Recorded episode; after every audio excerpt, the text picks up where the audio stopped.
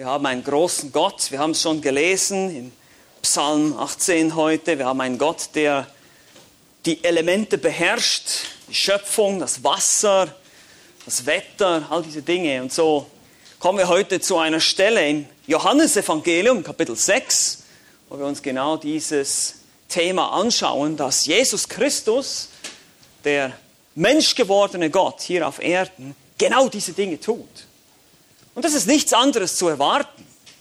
Nun, es gibt viele Menschen, die zweifeln diese Wunder Jesu an, aber wenn wir dem Thema des Johannes, des Apostels folgen, zeigt er uns, was passiert, wenn Gott der Schöpfer die Welt betritt. Wenn Gott selber Mensch wird, wenn er sich offenbart, dann sind diese Zeichen und Wunder zu erwarten. Wir sollten eher enttäuscht sein und verwundert sein, dass wenn die Evangelisten überhaupt keine Wunderberichte schreiben würden. Das wäre sonderbar, das wäre seltsam, weil der allmächtige Gott war hier auf Erden als Mensch. Was erwarten wir? Und genauso sehen wir das heute. Im Juni des Jahres 2011 wird berichtet, dass der Magier Dynamo in London auf der Themse spazieren gegangen ist. Die Berliner Zeitung berichtete in diesem Jahr folgendes Zitat. Den Zuschauern nahe des House of Parliament in London stockte der Atem, als Zauberer Dynamo seinen Fuß auf die Themse steckte. Doch der 28-Jährige fand plötzlich Halt, breitete die Arme aus und wandelte über den Fluss. So ähnlich könnte das Wunder von Jesus ausgesehen haben. Dynamo wartete durch die Fluten in Richtung Flussmitte, wo ihn ein Boot stoppte. Es sah wie ein Polizeiboot aus, doch die Daily Mail will erfahren haben, dass die Crew an Bord zu Dynamo gehörte. Zitat Ende. Ein paar Zeilen weiter später liest man folgendes, Zitat. Ein wenig komisch mutete der Trick aber doch an. Dynamo scheint vorher die Wasseroberfläche abzuchecken. Er läuft dann auch nicht ganz auf dem Wasser, sondern leicht darin. Doch ein Kanu kreuzt den Weg, den der Magier bereits zurückgelegt hat, ohne anzustoßen. Oder doch? Zitat Ende. Nun, nach einigen Nachforschungen, ein bisschen geguckt, habe ich dann herausgefunden, was das Geheimnis ist. Es ist eine schwimmende, mobile Plexiglas-Vorrichtung so leicht unter der Wasseroberfläche mit dem Magier mitgegangen ist. Deshalb konnte wahrscheinlich auch ein Kanu den Weg kreuzen. Nun, könnte es natürlich einige Skeptiker geben, und die gibt es auch, die gibt es leider en masse heute auch, die sagen, naja, es gibt wahrscheinlich auch eine ähnliche Erklärung für die Wunder, die Jesus getan hat oder getan haben soll. Oder nicht wahr? Zum Beispiel ein amerikanischer Forscher, schreibt, dass Jesus, jetzt müsst ihr euch festhalten, auf einer Eisscholle lief. Er spricht von damals harten klimatischen Bedingungen, die geherrscht haben sollen am See Genezareth. Nun, das ist natürlich sehr realistisch, wenn man sich das mal so vorstellt. Die Zeit des Passafestes ist ungefähr März, April in Israel Leute konnten sich ins Gras setzen, haben wir bereits gelesen, als wir letztes Mal uns über die Vermehrung der Brote Gedanken gemacht haben, in Johannes Kapitel 6, Vers 10. Und ich war selber in Israel, meine Lieben, das war November und es war immer noch heiß. Also man findet definitiv keine Eisschollen da. Und wahrscheinlich auch nicht vor 2000 Jahren, weil das kann man ja auch anhand der Berichte und der historischen Berichte sehen, dass das Klima sich da nicht so derart extrem verändert hat. Also brauchen wir hier eher ein Wunder, um eine Eisscholle auf dem See Genezareth zu finden. Andere Skeptiker vermuten Steinplatten unter der Wasseroberfläche oder dass Jesus einfach ganz nahe am Ufer stand und es aus der Sicht der Jünger so ausgesehen habe, als würde er über das Wasser laufen. Vielleicht ist Jesus sogar in die Zukunft gegangen, hat sich die Plexiglasplatten von Dynamo besorgt. Er ist ja Gott. Nein, ach ja, die Skeptiker glauben ja nicht, dass er Gott ist. Nun, Vielleicht gibt es eine ganz einfache, logische, vernünftige Erklärung dafür. Jesus ist Gott und er kann auf dem Wasser laufen, weil er der Schöpfer ist. Genauso wie er die Welt in sechs Tagen geschaffen hat, durch sein Wort. Er sprach und es stand da. Denkt ihr, das ist ein Problem für ihn, auf dem Wasser zu gehen? Einen Kranken, der 38 Jahre krank war, am Teich Bethesda zu heilen? Oder Wasser in den besten Tropfen Wein, den man je gekostet hat, zu verwandeln, wie wir schon gesehen haben? Und die Frage ist, welches Weltbild hast du? Welches Weltbild hast du? Das ist nämlich das Problem.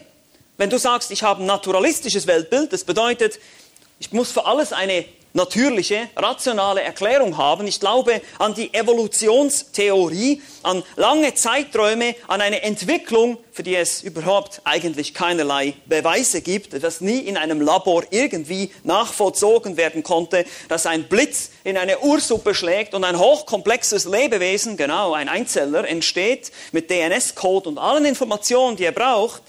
Hm, wenn ich daran glaube, dann habe ich Mühe damit zu glauben, dass Jesus wirklich auf dem Wasser gelaufen ist. Wenn ich an eine Reihe von zufälligen Zufällen, zufällige Mutationen, die zufälligerweise die richtigen Zufälle hervorgebracht haben, glaube, bei so vielen Zufällen muss man sich wirklich fragen, was das eigentlich mit Wissenschaft zu tun hat, aber Spaß beiseite, dann habe ich Mühe. Aber wenn mein Weltbild davon geprägt ist, dass ich sage, hey, ich glaube an einen allmächtigen Gott. Und für meinen allmächtigen Gott ist das überhaupt gar kein Problem. Er scheltet das Wasser, er kontrolliert diese Dinge, er steuert es, er hat es alles geschaffen. Und wie schon gesagt, wenn dieser Gott als Mensch in diese Welt kommt, wenn das Wort Fleisch wird, gesehen haben, das ist das Thema von Johannes, dann sind diese Zeichen, diese Wunder sogar zu erwarten. Wir sollten eher verwundert sein, wenn Jesus irgendwelche billigen Zaubertricks vorgeführt hätte. Das kann nicht sein. Warum sollte er das wirklich tun? Warum sollte er das überhaupt riskieren? Warum sollte er seinen Jüngern Zaubertricks vorführen, die man irgendwann durchschauen könnte? Das macht überhaupt keinen Sinn. Das wäre unglaubwürdig, das wäre gelogen. Das würde seiner ganzen Lehre widersprechen. Das wäre völlig sinnlos. Warum hätte er das tun sollen? Auch hier in unserem Bericht heute, den wir zusammen anschauen, Johannes Kapitel 6, geschieht das Ganze in einem heftigen Sturm. Also wenn da irgendwelche Steinplatten unter dem Wasser gewesen wären, die hohen Wellen, hätte man die sofort gesehen. Das kann nicht sein. Es geschieht in einem heftigen Sturm. Die Wasseroberfläche bewegte sich. Und lasst uns nicht vergessen, dass ein anderer Evangelist, nicht Johannes, aber Matthäus sagt uns, dass Petrus sogar auch zu ihm aufs Wasser hinauskam und ihm entgegenging. Nun, zunächst ging er ihm entgegen, dann durch den Unglauben fing er an zu sinken, aber es hat zumindest funktioniert am Anfang. Wie könnte man sowas planen? Sie waren offenbar mitten auf dem See, das werden wir noch sehen, der Bericht ist eindeutig, die Berichte in den Evangelien sind eindeutig.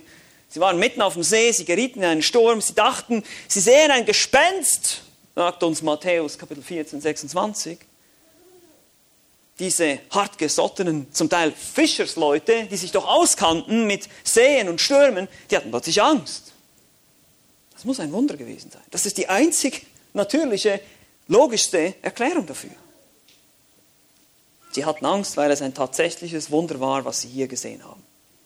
Und dieses Wunder, das war ein weiteres Zeichen von den Zeichen, die Johannes, der Apostel, uns hier aufschreibt als ein Augenzeuge, als jemand, der dabei war, der das miterlebt hat. Und er schreibt uns das auf, damit wir glauben. Er bringt uns diese Zeichen, sagt uns, schau mal, Jesus tut das, Jesus tut jenes. Warum? Weil er der Schöpfer ist, weil er der allmächtige Gott ist, weil er der versprochene Retter der Welt ist. Das ist ein Punkt. Ihr könnt euch erinnern, er macht Wasser zu Wein. Er heilt den Sohn eines königlichen Beamten den Heilung, und dann haben wir die Heilung des Kranken am Teich Bethesda gesehen, was dann wiederum eine riesige Diskussion auslöst, kontroverse Diskussion über Jesus, seine Person, seine Autorität in Kapitel 5 im Johannesevangelium. Und Jesus ruft seine Zeugen in den Zeugenstand, der Vater, der über ihn gesprochen hat, die Schrift, die von ihm zeugt. Und dann kommen wir ins Kapitel 6 und sehen nach einem längeren Zeitsprung, den Johannes hier überspringt, den die anderen Evangelisten uns berichten, die Speisung der 5000 oder besser gesagt 20.000 müssen es ungefähr gewesen sein. Ein weiteres Wunder. Er teilt Brote aus und Brote aus und teilt aus und Fische und teilt aus aus kleine, also einer kleinen Menge Brot und Fisch macht er ganz viel und füttert diese ganze Menge. Und dann haben wir aber gesehen, dass nach diesem Zeichen die Jünger, besser gesagt die, die Volksmassen, wollten ihn zum König machen. Könnt ihr euch erinnern, vielleicht, die letztes Mal da wart. Sie wollten ihn zum Brotkönig machen.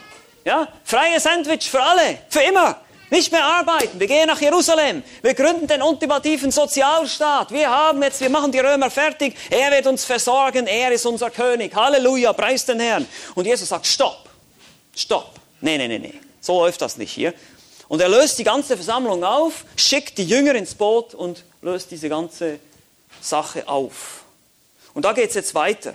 Hier in Johannes Kapitel 6, die Verse 16 bis 21. Das ist unser Predigtext für heute. Könnt ihr in der Bibel mitverfolgen.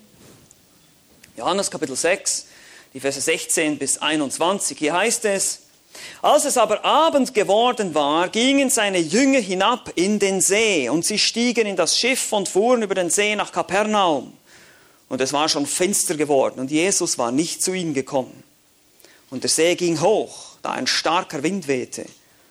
Als sie nun ungefähr 25 oder 30 Stadien gerudert hatten, sahen sie Jesus auf dem See gehen und sich dem Schiff nähern, und sie fürchteten sich.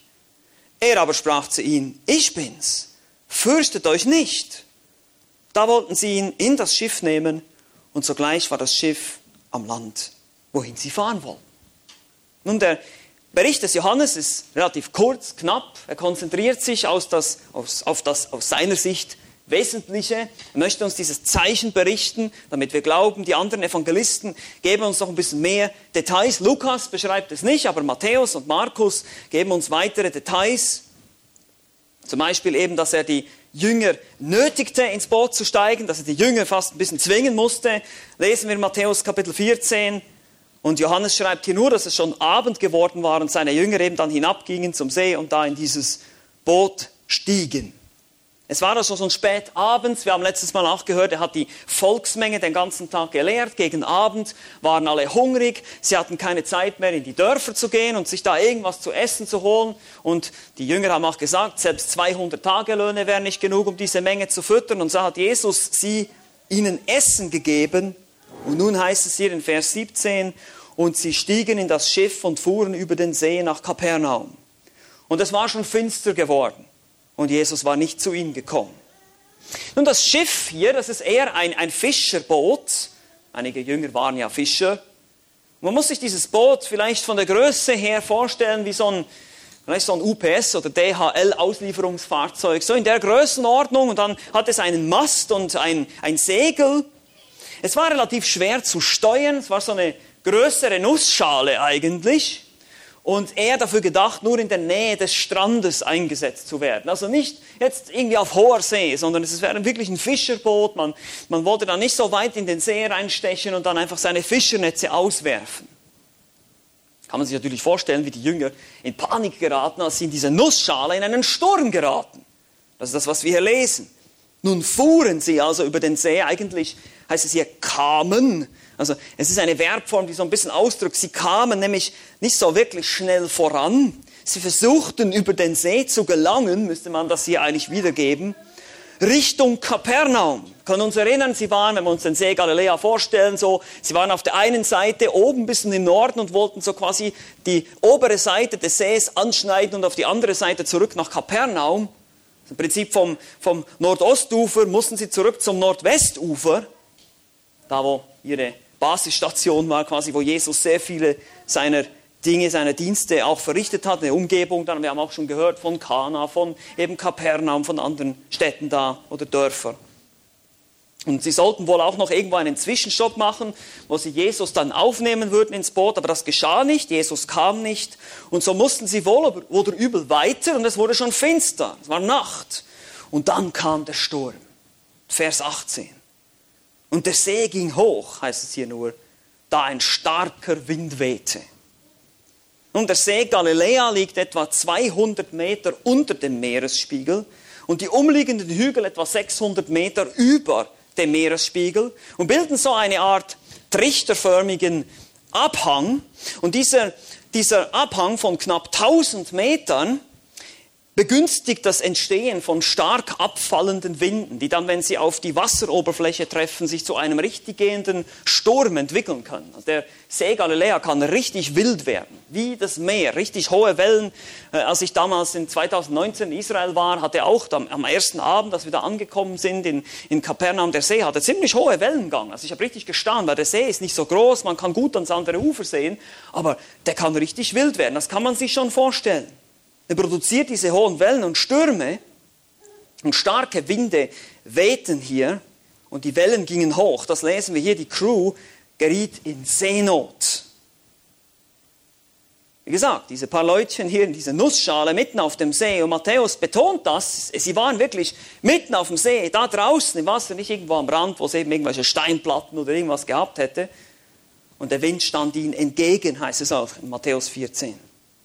Dann heißt es hier weiter im Johannes, Vers 19, als sie nun ungefähr 25 oder 30 Stadien gerudert hatten, sahen sie Jesus auf dem See gehen und sich dem Schiff nähern und sie fürchteten sich.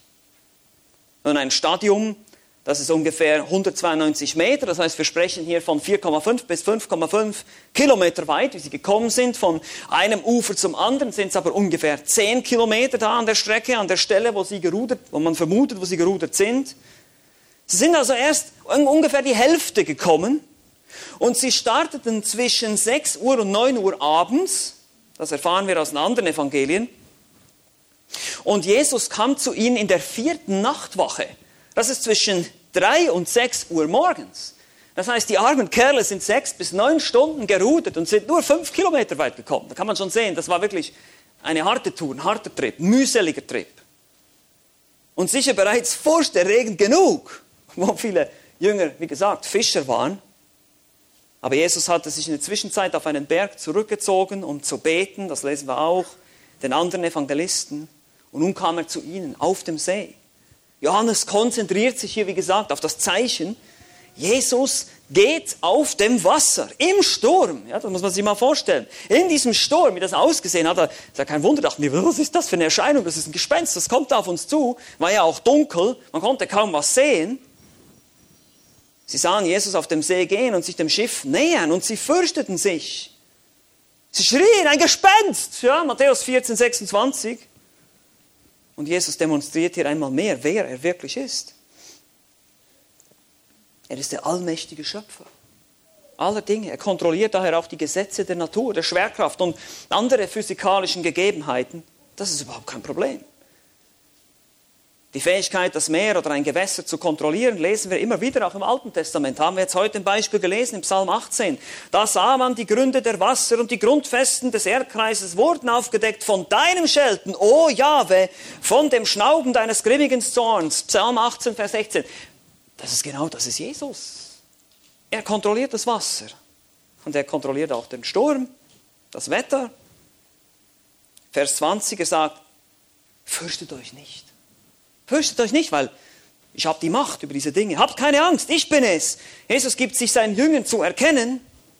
Wie gesagt, an der Stelle berichtet Matthäus dann, dass Petrus zu ihm aufs Wasser geht und ihr kennt wahrscheinlich die Geschichte.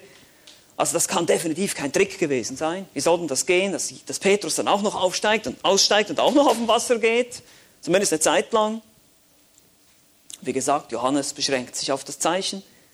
Und wir lesen in Vers 21, da wollten sie ihn in das Schiff nehmen und sogleich war das Schiff am Land, wohin sie fahren wollten. Und dieses wollten ihn nehmen. Die anderen Evangelisten berichten dann auch noch, dass sie ihn tatsächlich auch ans, ins Boot geholt haben. Hier betont Johannes die Willigkeit. Sie wollten ihn nehmen und Markus und Matthäus berichten dann, dass er sie tatsächlich reingenommen hat. Und äh, in einer Harmonie der Evangelien werden diese Verse so wiedergeben. Sie wollten ihn nun in das Schiff nehmen und als sie zu ihnen in das Schiff gestiegen waren, nämlich Petrus und Jesus, legte sich der Wind. Aber Johannes betont hier vielmehr die Veränderung der Einstellung. Johannes berichtet uns hier auch noch ein weiteres Wunder. Und das ist eben das, was man vielleicht so schnell übersieht.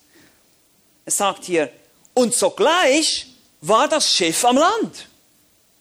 Das erinnerte Sie vielleicht auch an die Stelle im Psalm 107, wo es heißt, er, Jahwe hier im Kontext, Jahwe stillte den Sturm, dass er schwieg, und die Wellen sich beruhigten, und jene freuten sich, dass sie sich legten, und er führte sie in den ersehnten Hafen. Psalm 107, Vers 29 bis 30. Genau das geschah hier. Jesus ist Jahwe aus dem Alten Testament, er ist Gott. Er stillt den Sturm, das sagen uns die anderen Evangelisten, und bringt sie sicher in den Hafen, ans Land. Auf wundersame Art und Weise war das Boot urplötzlich am Ziel angelangt. Wie gesagt, sie sind ja erst die Hälfte der Strecke gefahren. Sie waren noch nicht an ihrem Ziel und plötzlich, schwupps, waren sie da. Wie das genau ging, weiß ich nicht, keine Ahnung, aber er ist Gott, er kann das eben tun. Und deshalb ist es wichtig festzuhalten, für unsere Skeptiker nochmal, die vielleicht noch unter uns sind, es sind eigentlich vier Wunder, die hier geschehen, insgesamt. Wenn man alle Evangelisten, die darüber berichten, eben außer Lukas, aber die anderen zwei, Matthäus und Markus, heranziehen. Jesus geht auf dem Wasser, das berichten alle drei. Petrus geht auf dem Wasser, das berichtet Matthäus. Der Sturm wird übernatürlich gestillt, kommt sofort zum Stoppen, das ist Matthäus und Markus berichten das. Und das Boot erreicht dann übernatürlich das Ziel. Davon berichtet uns wieder Johannes. Es sind also insgesamt vier Wunder, die hier geschehen. Was machen wir nun damit? Was machen wir mit diesen Wundern? Was sollen, wie sollen wir darauf reagieren? Das ist jetzt sozusagen die Anwendung für uns. Wie lesen wir diese Dinge und wie sollen wir darauf reagieren? Nun, das erste hier, unser erster Punkt für heute, keine Angst, das wird nicht mehr so lange dauern. Furcht, Erstaunen und Trost. Ja, Furcht, Erstaunen und Trost. Das ist nämlich das, was alle Evangelisten uns irgendwie berichten. Von der Furcht, die die Jünger empfanden, als sie die Erscheinung sahen, das ist ja kein Wunder, ich meine, stellt euch das mal vor. Da würden wir uns wahrscheinlich alle irgendwie erstmal fürchten, was ist denn jetzt los? Und das soll Ehrfurcht bewirken in uns. Ehrfurcht ist der Anfang der Erkenntnis, gemäß Sprüche 1, Vers 7. Jesus ist Gott. Er kontrolliert die Naturkräfte. Lasst uns staunen darüber. Wie das auch der Evangelist Markus noch zusätzlich betont, lasst uns die Wunderberichte Jesu so verstehen, wie sie gegeben wurden und uns auch Trost und Kraft spenden. Seht unseren wunderbaren Gott, sollte ihm etwas unmöglich sein, deine Sorgen, deine Probleme, deine Schwierigkeiten, deine Kämpfe, deine Sünden, deine schwierige finanzielle Situation. Seht unseren Gott, seht ihn an und glaubt. Das ist nämlich die Absicht von Johannes hier. Glaubt ihr, es ist für, für ihn ein Problem, dir deine Schwierigkeiten zu lösen? Und vielleicht will er das nicht. Vielleicht will er, dass du die, durch die Schwierigkeiten gehst und lernst ihm zu vertrauen. Das gibt es auch. Öfters mal. er löst nicht immer alle Probleme. Er hat die Jünger auch eine Zeit lang da im Sturm so ein bisschen zappeln lassen, hat man das Gefühl. Er geht gemütlich auf den Berg und betet und die Jünger da unten am Rudern und uh, Hilfe und uh, wir ertrinken. Und Jesus ist da oben. Er hatte alles im Griff. Er hatte alles im Griff. Es konnte nichts passieren. Aber das wussten die Jünger nicht. So geht es uns auch manchmal, oder? Wir sind manchmal im Sturm und wir sehen nur die Wellen und denken, Hilfe, was ist denn das? Herr, wo bist du bloß? Ich sehe dich nicht mehr. Wo ist...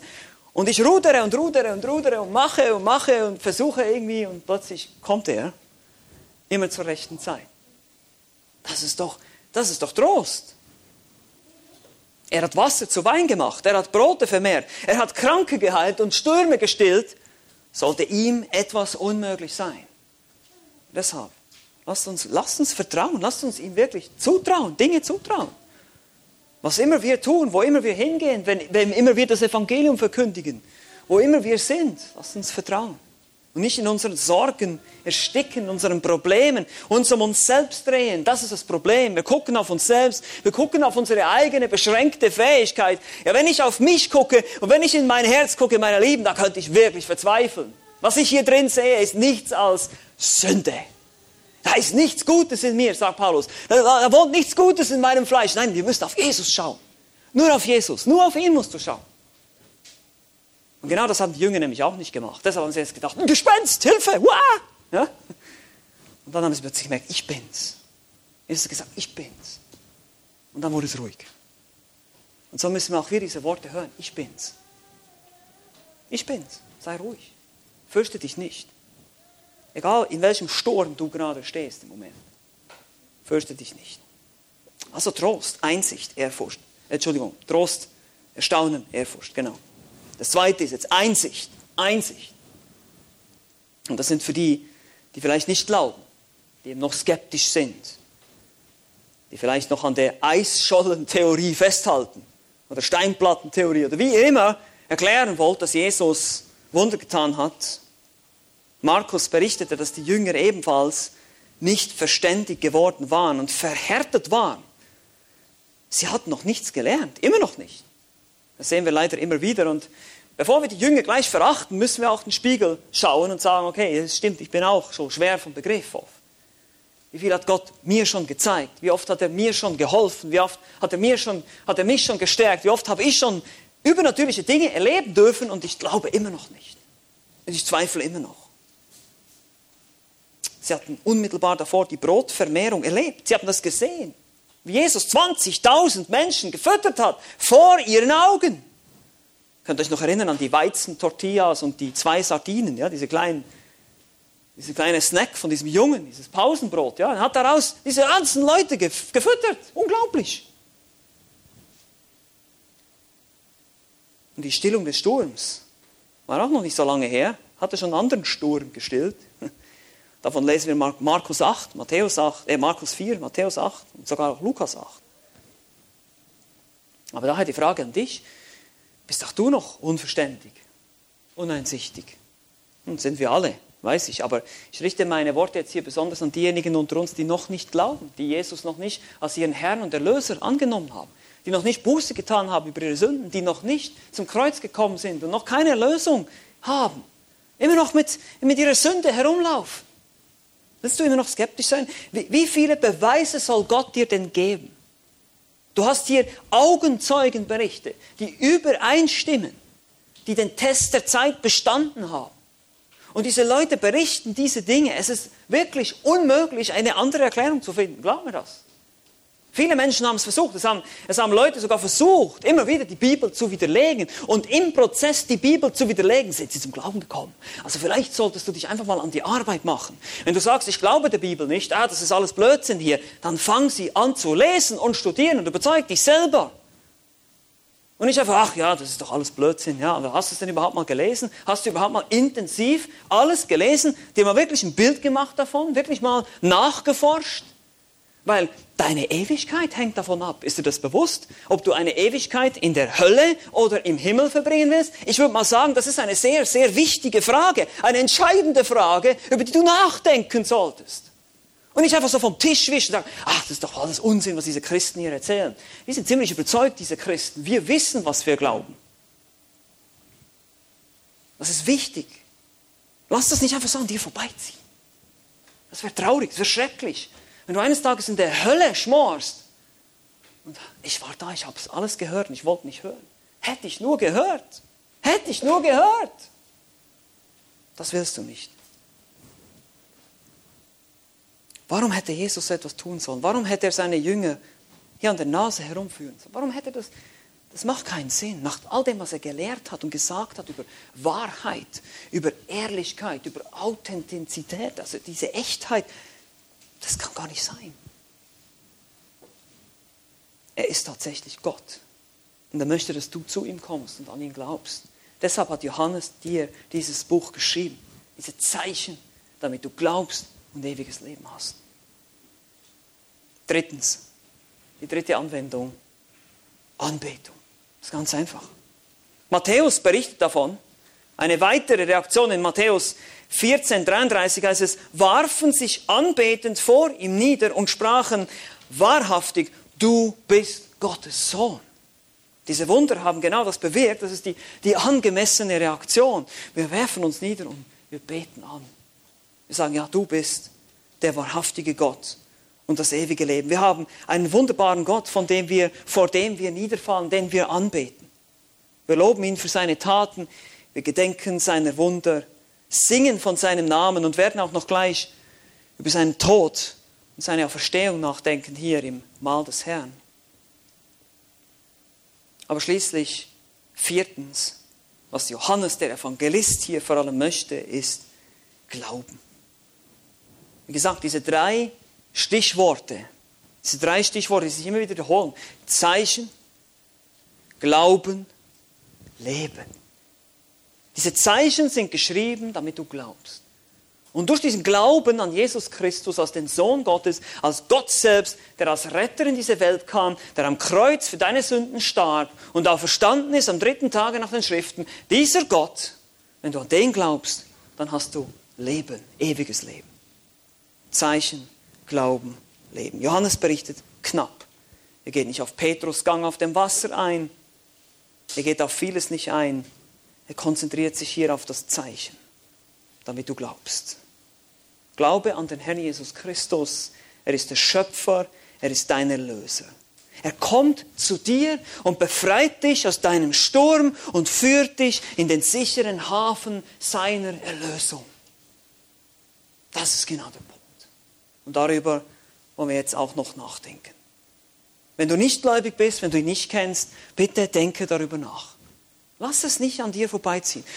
Doch die Elemente hier, lass die vorbeiziehen. Nimm nicht teil am Mal, aber lass dieses Thema nicht einfach, gib das nicht einfach so schnell auf, sondern beschäftige dich damit. Und die wir gläubig sind, lass uns einfach ermutigt sein, dass wir diesen wunderbaren Gott kennen, ihn anbeten dürfen. Amen. Amen. Lass uns beten. Vater im Himmel, ich danke dir jetzt für diese Zeit, danke für dein Wort, danke, dass wir gemeinsam dich kennen dürfen, erkennen dürfen in deinem Wort dass du dich so deutlich geoffenbart hast, als du hier in diese Welt kamst, um deinen Fingerabdruck hier auf Erden zu hinterlassen. Danke, dass du so deutlich gesprochen hast und auch deutliche Zeichen getan hast, die unwiderlegbar waren. Nicht mal deine schlimmsten Feinde, die Pharisäer, konnten diese Zeichen und Wunder leugnen. Sie mussten es zugeben und sie schrieben es dem Teufel zu und lehnten dich ab. Wie tragisch, wie schrecklich. So lass uns hier gläubig sein, vertrauen als deine Kinder. Und diejenigen, die dich nicht kennen, dass sie zur Erkenntnis der Wahrheit kommen und gerettet werden mögen. Danke für deine Güte. In Jesu Namen beten wir.